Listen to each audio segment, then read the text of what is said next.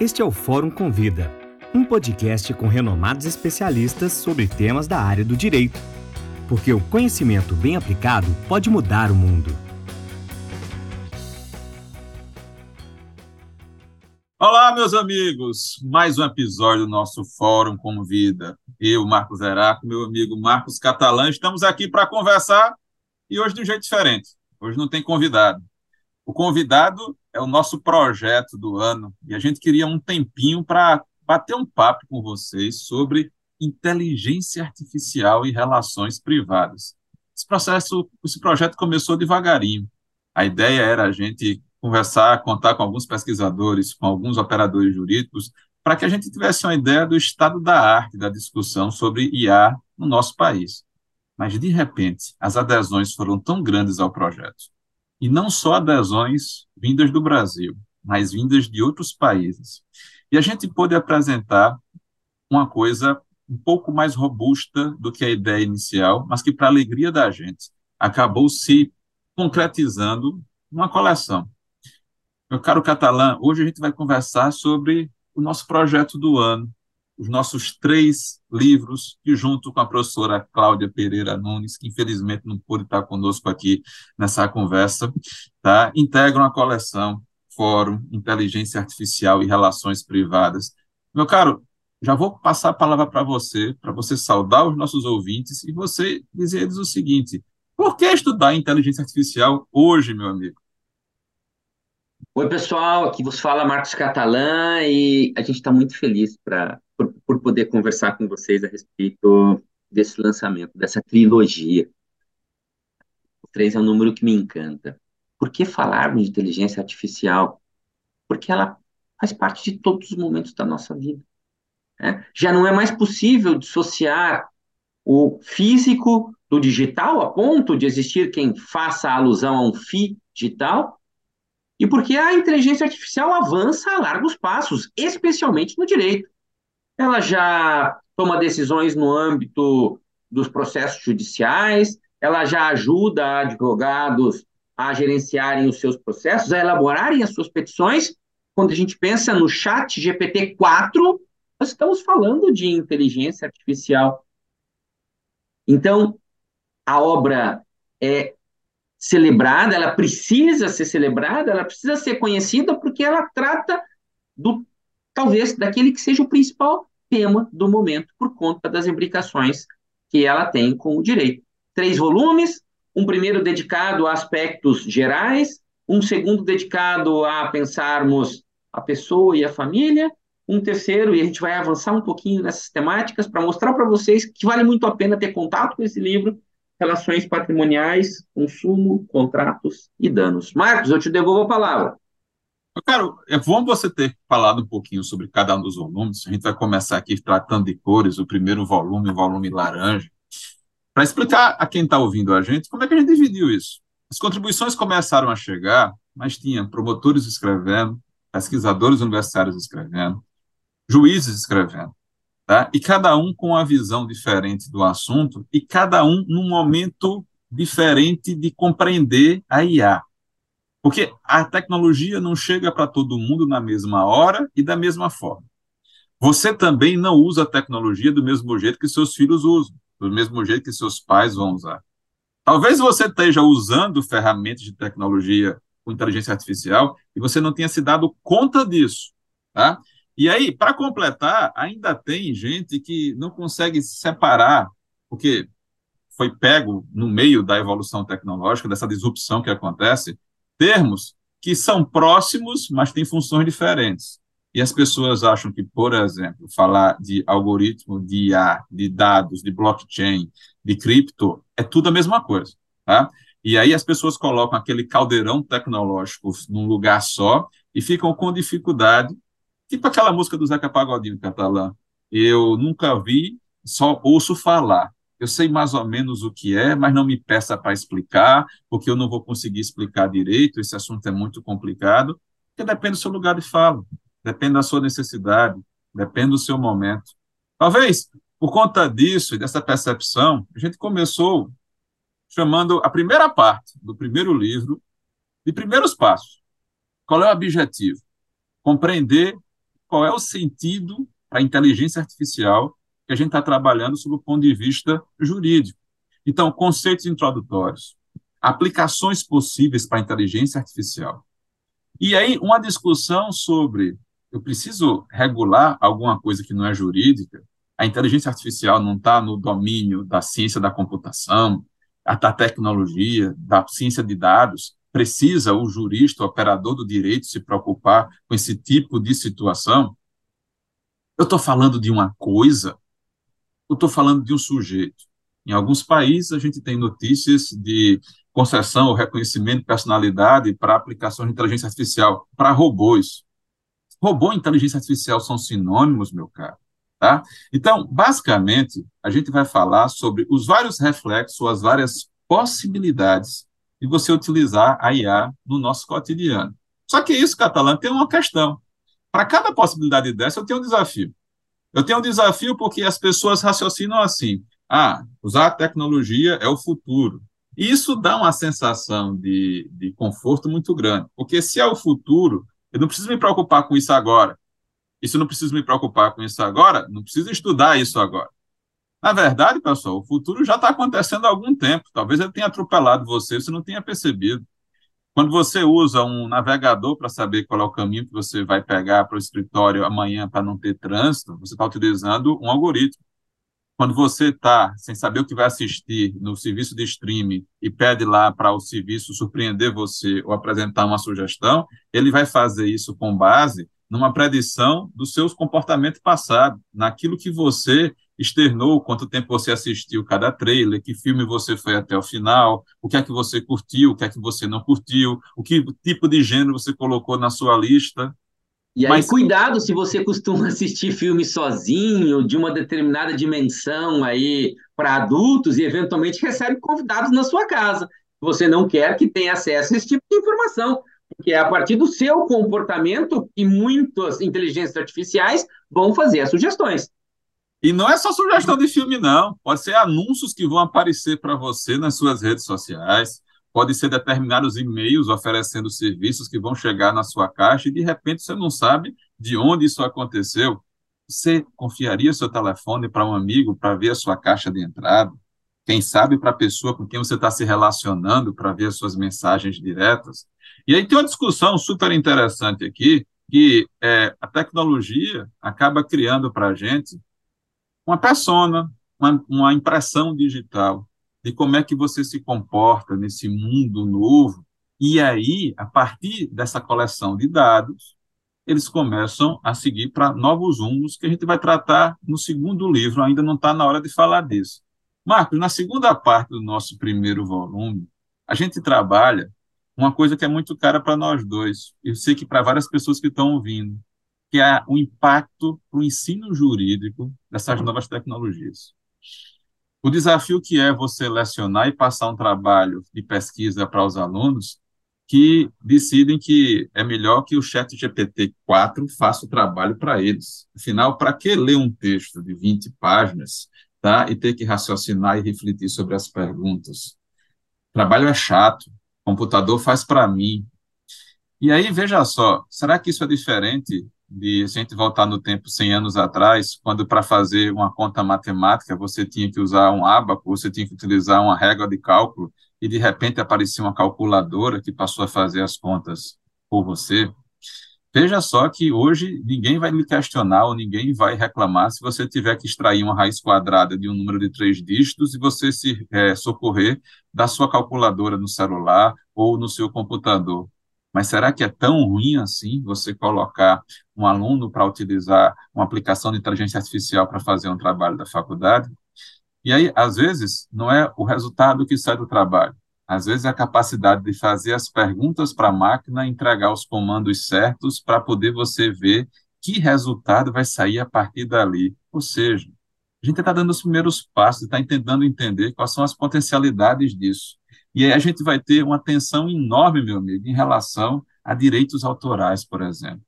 E quando você pede para uma IA é, generativa de textos numa linguagem de processamento natural, que te dê, escreva um texto dissertativo com um viés crítico sobre a tecnologia nas relações jurídicas, e o texto chega pronto, normalmente o texto vem sem referências. E aí a questão aqui é: o texto foi feito pela máquina. A máquina é um objeto de direito. É a mesma coisa de você datilografar um texto e você vai assumir a autoria daquele texto quando você entregar para o seu professor, quando você apresentar para o seu cliente como um parecer. Quais são as implicações de você utilizar o que não é seu, o que não foi produzido intelectualmente por você? Essa é uma discussão enorme nos dias de hoje e a gente está diante de um desafio. Como é que vai ser o ensino jurídico daqui a 10 anos, meu amigo? E só dando uma pitadinha a mais, eu fico imaginando a situação de alguém que ganhou um prêmio recentemente nos Estados Unidos com uma obra produzida por inteligência artificial. E imaginem que esse prêmio tenha também uma dimensão pecuniária, financeira, quando não foi aquela pessoa que produziu o material e de quem é a titularidade, portanto, daquela obra, daquele texto, daquela poesia, daquele conto, daquela pintura é da pessoa que se diz ser dono porque solicitou a máquina ou do titular de um programa, de um aplicativo, do algoritmo. Pensem Isso. na discussão que pode estabelecer também por essa via, e não só pela questão do plágio, e mais, pelo menos no que diz respeito ao chat GPT-4, ainda hoje, talvez isso mude no futuro, há uma série de relatos de informações que não são verdadeiras. As alucinações. Informações que não são verdadeiras. Pois é. Se, se o algoritmo vai ser personificado, ele está autorizado a se servir das drogas virtuais para poder produzir aquilo que ele acha que é o mais correto, sem servir das fontes mais adequadas.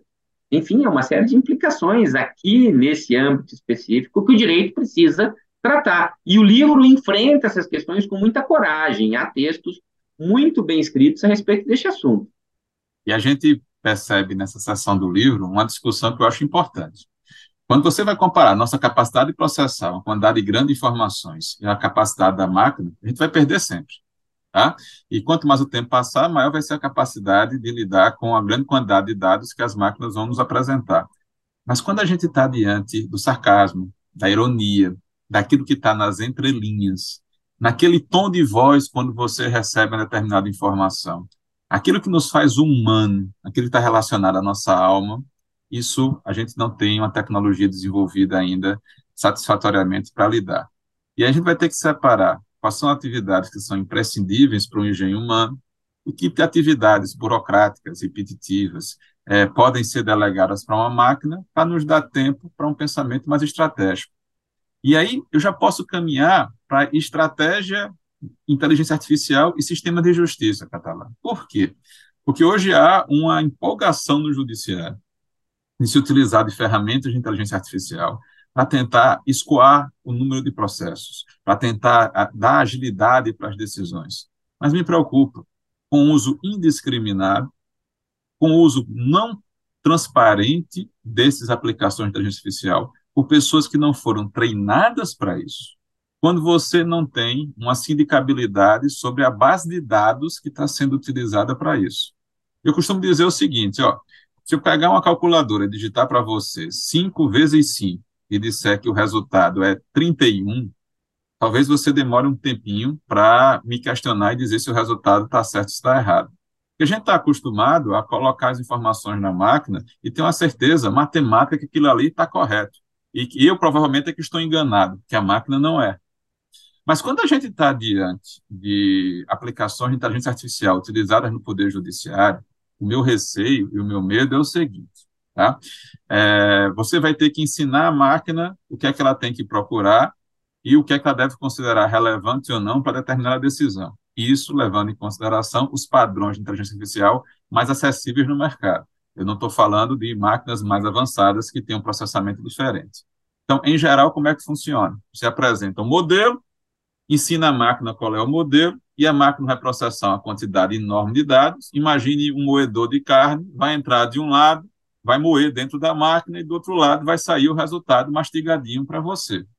Mas se a gente tem modelos criados por seres humanos, escolha de dados criados por seres humanos, como é que a gente acha que o resultado que vai sair da máquina vai ser infalível? Porque o que vai acabar acontecendo é que, mais cedo ou mais tarde, em maior quantidade ou menor quantidade, a experiência vem mostrando que a máquina acaba repetindo e, às vezes, potencializando, intensificando alguns vieses de discriminação, alguns vieses de preconceito, tá certo? Que são próprios da vida e sociedade, por mais que a gente trabalhe e discuta isso.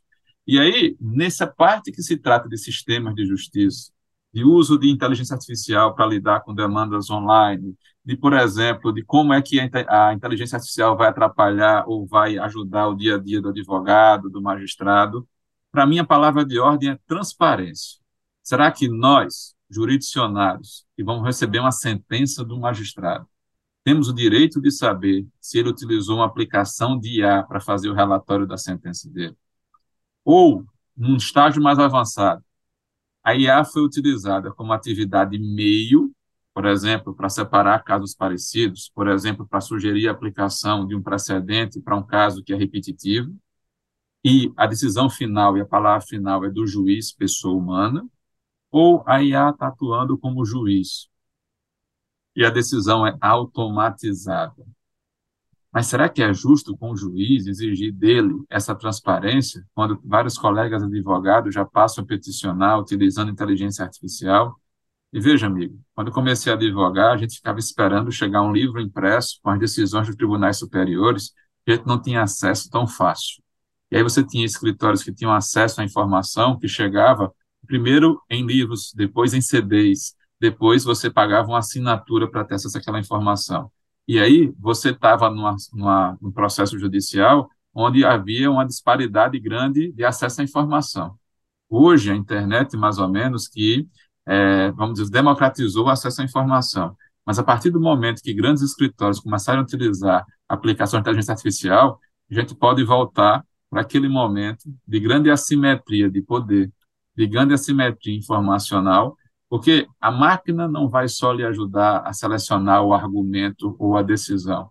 A máquina também pode analisar o padrão de comportamento do juiz. Ele julga mais na segunda, na quarta-feira, as sentenças são mais é, rigorosas quando ele decide pela manhã, quando ele decide pela tarde.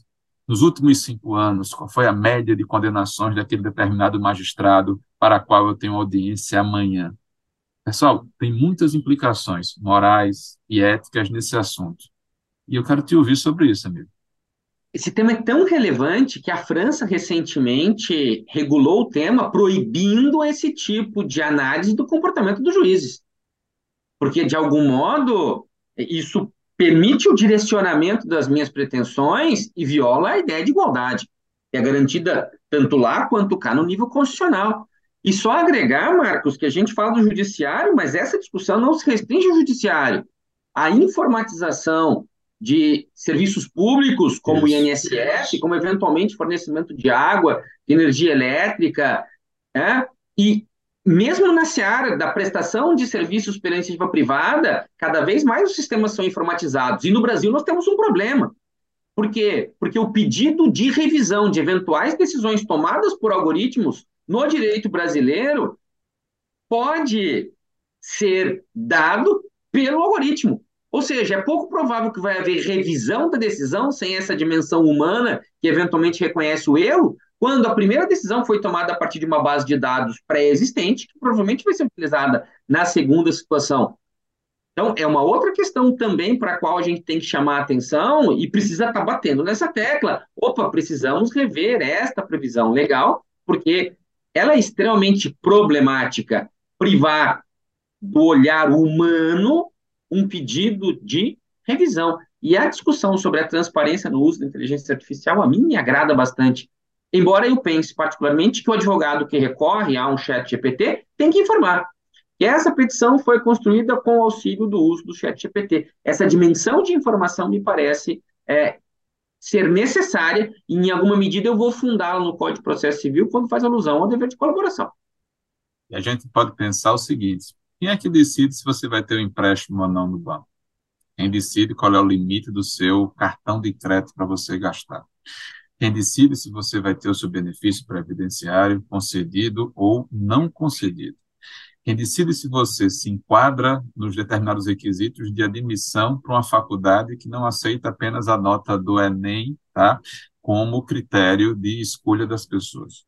essas decisões vêm sendo delegadas para a máquina, como acontece em entidades privadas. A gente tem casos, por exemplo, envolvendo a Amazon, que utilizavam aplicativos para selecionar os cinco, seis melhores currículos para cada posição, e só depois daquele filtro é que um ser humano se envolvia no processo, mas não para escolher livremente entre os currículos apresentados, mas escolher entre aqueles pré-selecionados pelo algoritmo que é, foi moldado à imagem e semelhança das contratações anteriores. A gente teve um grande problema em relação a isso. Mas, meu caro, a gente está vivendo a fase dos contratos algorítmicos. Você tem um texto contribuindo no primeiro volume e trata justamente disso, escrito a quatro mãos com o professor Cláudio. Eu queria te ouvir um pouquinho. Essa expressão, contrato algoritmo, significa dizer que nossos contratos adicionais já eram ou a gente ainda está num grande percurso até chegar nisso? Na verdade, é, acho que temos um grande percurso a percorrer antes de chegarmos nesta é, projeção que fazemos. Então, Cláudio e eu, Cláudio, pesquisador italiano, é, fazemos uma análise de modelos que vão se sucedendo no tempo e no espaço transitamos rapidamente pelo modelo do contrato tradicional, que todos conhecem, passamos pelos primeiros contratos informáticos, que eu não vou chamar de eletrônicos, que simplesmente eram digitados é, em um computador. É? Muitas pessoas aqui provavelmente vão se lembrar de uma época em que tínhamos computador, mas não tínhamos acesso à internet. Alcançamos os contratos eletrônicos,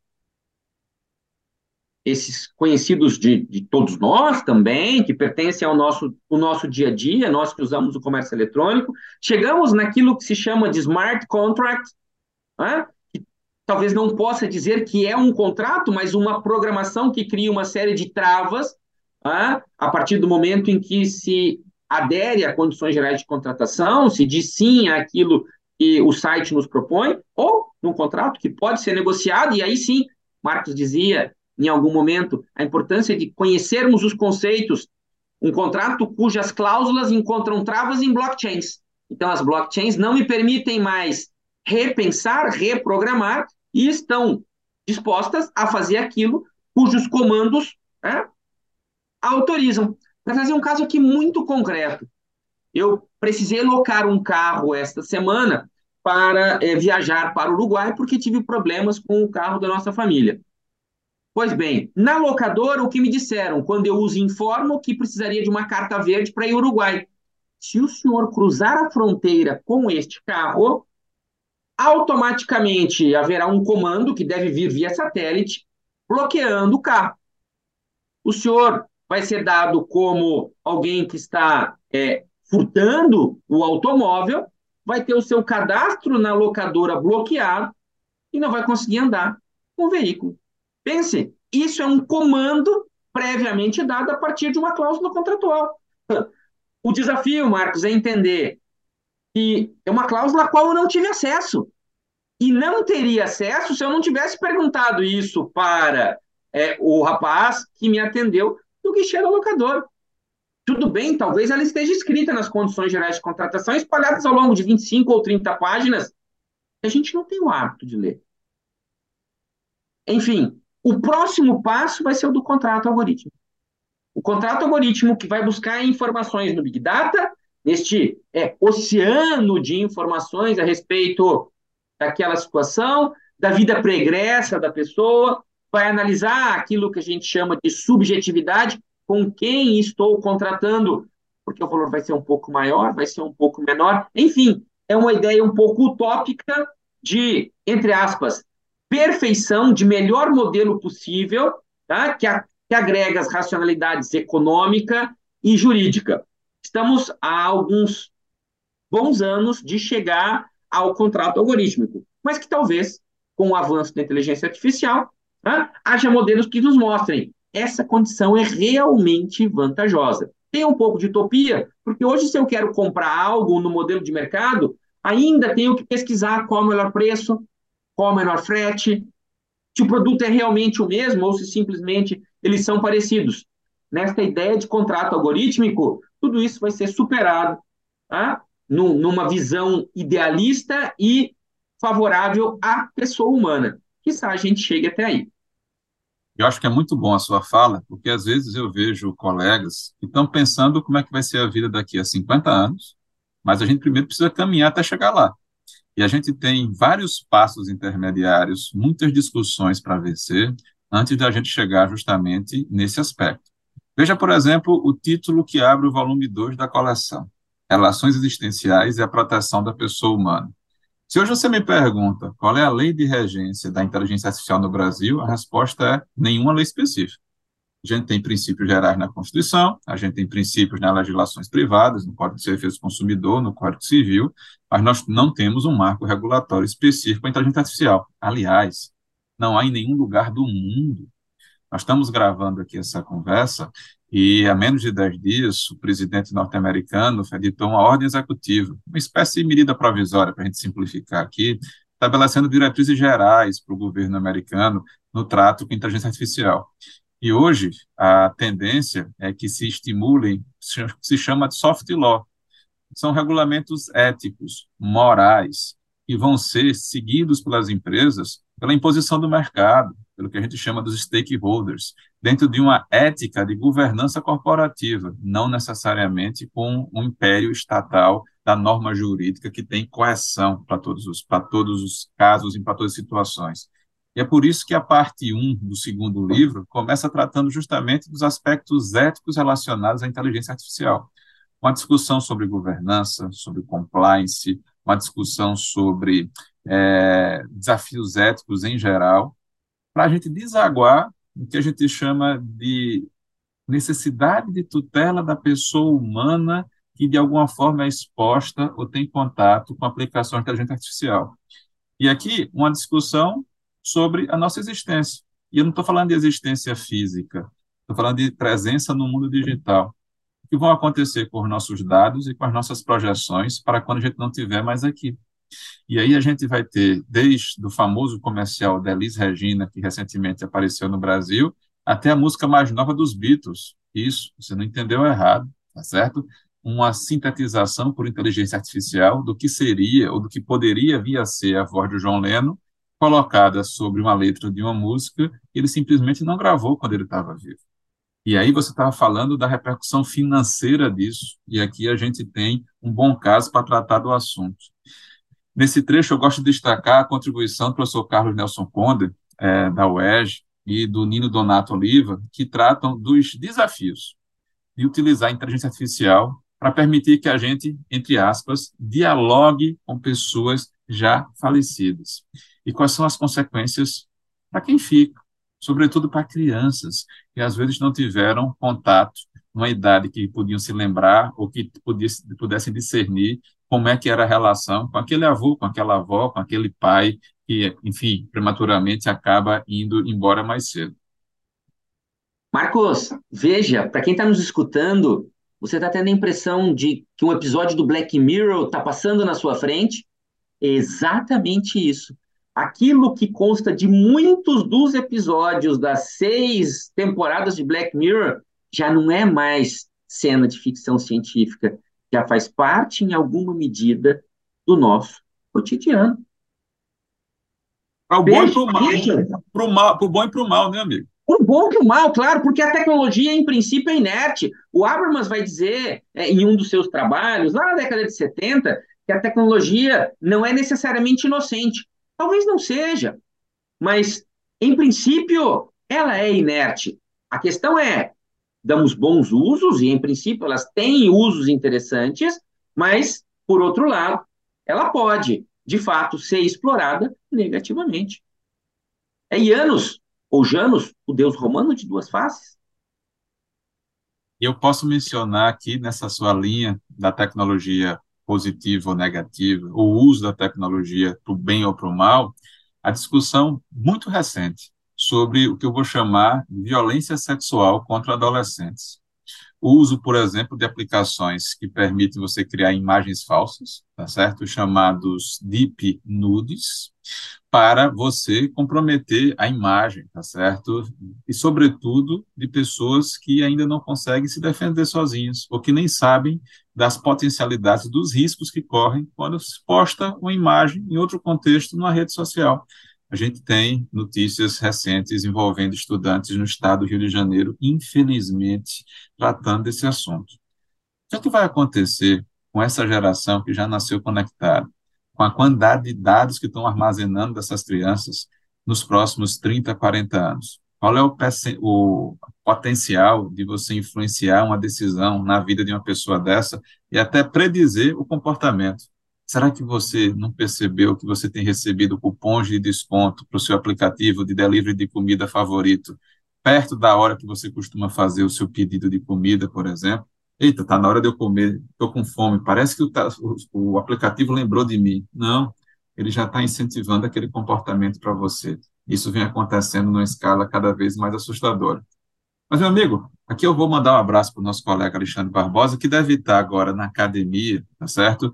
E provavelmente o smartwatch dele vai estar dizendo qual é a pulsação que ele está. Se ele estiver andando muito devagar na esteira, Ale, apressa, apressa o passo aí, ele vai sugerir que ele aumente a intensidade do treino, ou ele vai incentivar dizendo quanto ele já correu em relação àquilo.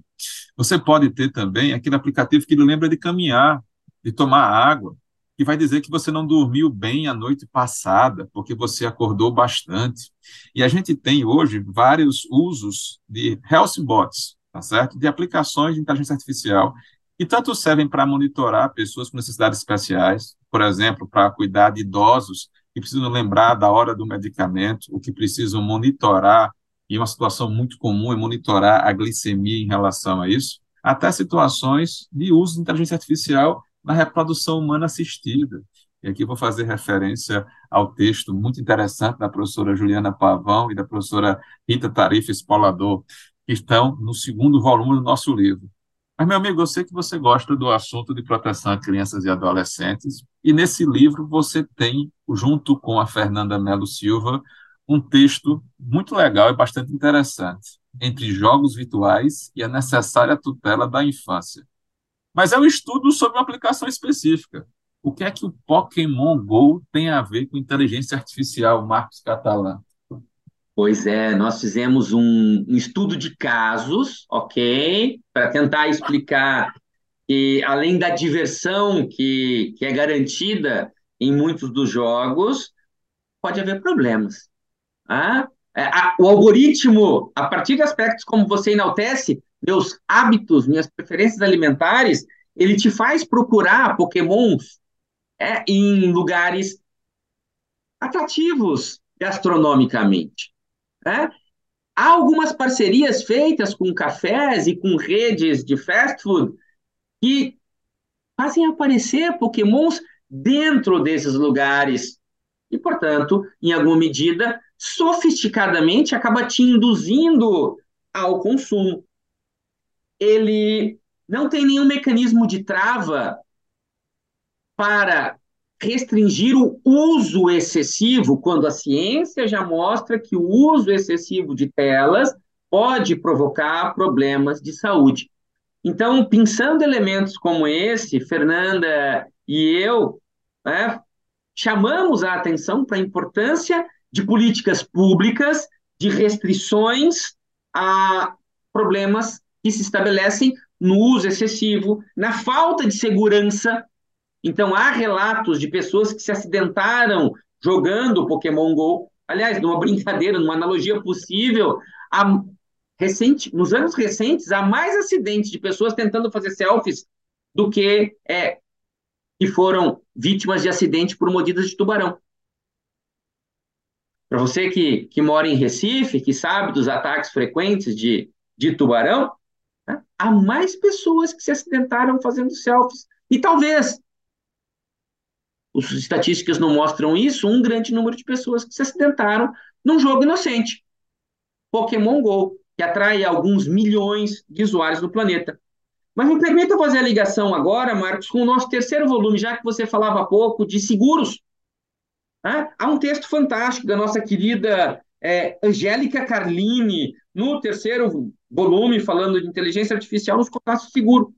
Pense nos problemas potenciais no fornecimento de dados que nós disponibilizamos constantemente.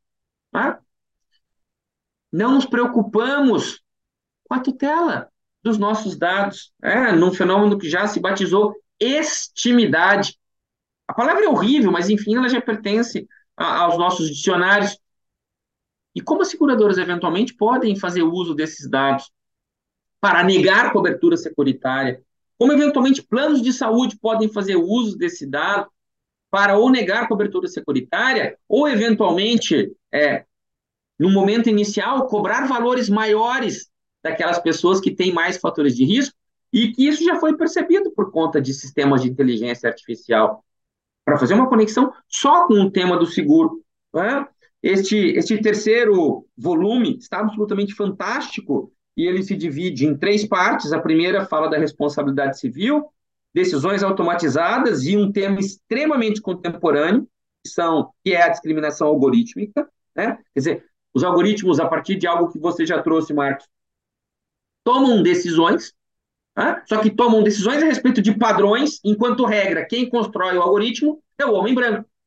E, portanto, pessoas que não pertencem a esse universo acabam sendo estigmatizadas, acabam sendo discriminadas. Há uma segunda que toca e diz respeito ao uso de aplicações de inteligência artificial nas relações negociais, e aí engloba, além desse texto de Angélica, né, um estudo bem interessante feito pelo meu parceiro a respeito dos smart contracts, e ainda um outro estudo muito interessante feito por um pesquisador uruguaio, o, o Juan José Martínez Mercadal, sobre as relações entre os contratos e o chat GPT, que, aliás, acho que no primeiro volume há um texto sobre esse assunto também, se a memória não me traz, e há uma terceira parte falando de proteção do consumidor. E, pessoal, consumidores, consumidoras, somos todos nós. Né? Então, não dá para a gente fugir desse universo e precisamos, portanto, estar muito atentos àquilo que passa. Aqui, nessa última parte, eu posso destacar um artigo bem legal do professor Denis Verbicaro, que já gravou um podcast no passado conosco, falando sobre responsabilidade civil e inteligência artificial. Ele escreve esse artigo com Janaína Omsi, que é uma jovem, talentosíssima professora no Pará. Há um artigo muito legal que envolve o Pix, né? esse meio de pagamento que foi popularizado entre nós, escrito aqui por uma colega gaúcha, professora Cristina Pascoal, e, enfim, ah, não deixem, sendo possível, de ter contato com esse livro, porque ele está incrível. A coleção toda está incrível. E, enfim. Enfim, agradecer... você esqueceu de mencionar os nossos colegas de fora do Brasil. Porque o que, é que acontece? A gente falou tanto sobre o que tem de impacto aqui. A gente tem o professor Remo Tressa, que está escrevendo sobre a perspectiva italiana professor Zé Fernando Marques, tratando sobre a visão europeia para o uso da inteligência artificial, professor Carlos Hernandes, tratando sobre o direito do consumidor e o direito dos contratos no cenário da inteligência artificial.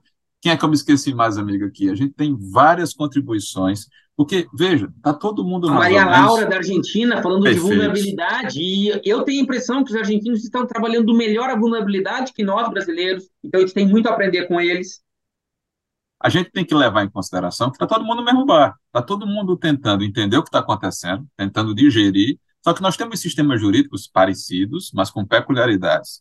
E não dá para a gente achar que a solução europeia vai ser uma roupa que vai vestir na gente como se tivesse um ajuste fino de alfaiataria e que caísse para você como uma luva.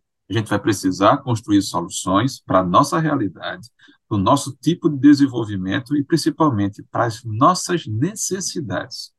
E aí, se você ficou curioso, eu posso dizer a vocês que a gente não mencionou nem um terço dos assuntos que estão é, envolvidos ou que estão referendados na coleção. É por isso que o projeto de um livro virou uma coleção de três livros. É por isso que a contribuição inicial de 20 pessoas acabou virando um projeto de mais de 60 pesquisadores trabalhando com inteligência artificial. Os livros estão separados por sessões, por assunto, você consegue ver os sumários no site da editora Fórum, você consegue conhecer um pouquinho de cada um dos autores e até ler algumas páginas do sumário do livro, se você visitar a livraria é, da editora no site. Eu espero que vocês tenham gostado dessa conversa. E, meu amigo Marcos, que a gente continue fazendo esses projetos, que a gente continue tentando enfrentar aquilo que está nos incomodando e que é uma grande oportunidade acima de qualquer outra coisa. A gente não pode tentar imaginar um viver numa bolha onde a gente não vai ser de alguma forma atingido pela tecnologia. Então, você tem dois caminhos: ou você para, estuda, enfrenta, ou você se omite e fica vendo o mundo passar na sua frente. Eu acho que a gente fez uma opção lá atrás, desde o primeiro livro que tratava de direito civil e tecnologia, de abraçar esses temas, de tentar traduzir para as pessoas o que está acontecendo e, de alguma forma, facilitar tá, a transição do mundo 100% analógico para o mundo digital. E eu paro por aqui, amigo. Vou deixar você se despedir dos nossos ouvintes, porque a gente já está no limite do tempo e eu acho que a conversa foi super proveitosa. Eu só quero agradecer a cada pessoa que nos ouve, que acompanha esse projeto, que nos dá muito prazer. Agradecer a Editora Fórum por confiar na gente, por acreditar nesses projetos editoriais que, que nos parecem extremamente importantes e que, por sorte, isso é, me honra dizer, tem sido muito bem aceito. A gente vê a citação, o uso dos textos que são publicados tanto lá atrás na coleção Direito Civil e Tecnologia, como agora, especialmente, na coleção Inteligência Artificial e Relações Privadas. E, se você me permite, Marcos, dedicar esse episódio para três jovens meninas que virão ao mundo dentro em breve, porque melhor que esses três livros, só ser pai e mãe de três crianças. Então, André Arndt e Gabi, um beijo no coração de vocês e sejam muito bem-vindas essas três criaturas que estão aí é, quase desabrochando essas princesas venham para um mundo melhor do que a gente tem hoje, venha para um mundo onde a gente consiga garantir os direitos fundamentais das pessoas, que é o que a gente está trabalhando para fazer isso. E eu não podia terminar sem agradecer a todos os coautores dos volumes que acreditaram no projeto, que trabalharam com a gente, que fizeram o melhor texto e mais atualizado possível para poder trazer é, a realidade essa coleção de inteligência artificial. A gente para por aqui, pessoal mais um episódio do Fórum Convida, convidando você a assistir os episódios anteriores. E se gostou da conversa, indica para o amigo, escreve para a gente, sugere próximos temas para a gente continuar esses papos. Espero que a gente possa se ver muito em breve. Um grande abraço. Valeu! Este foi o Fórum Convida. Ative as notificações para acompanhar os próximos episódios. Realização: Editora Fórum.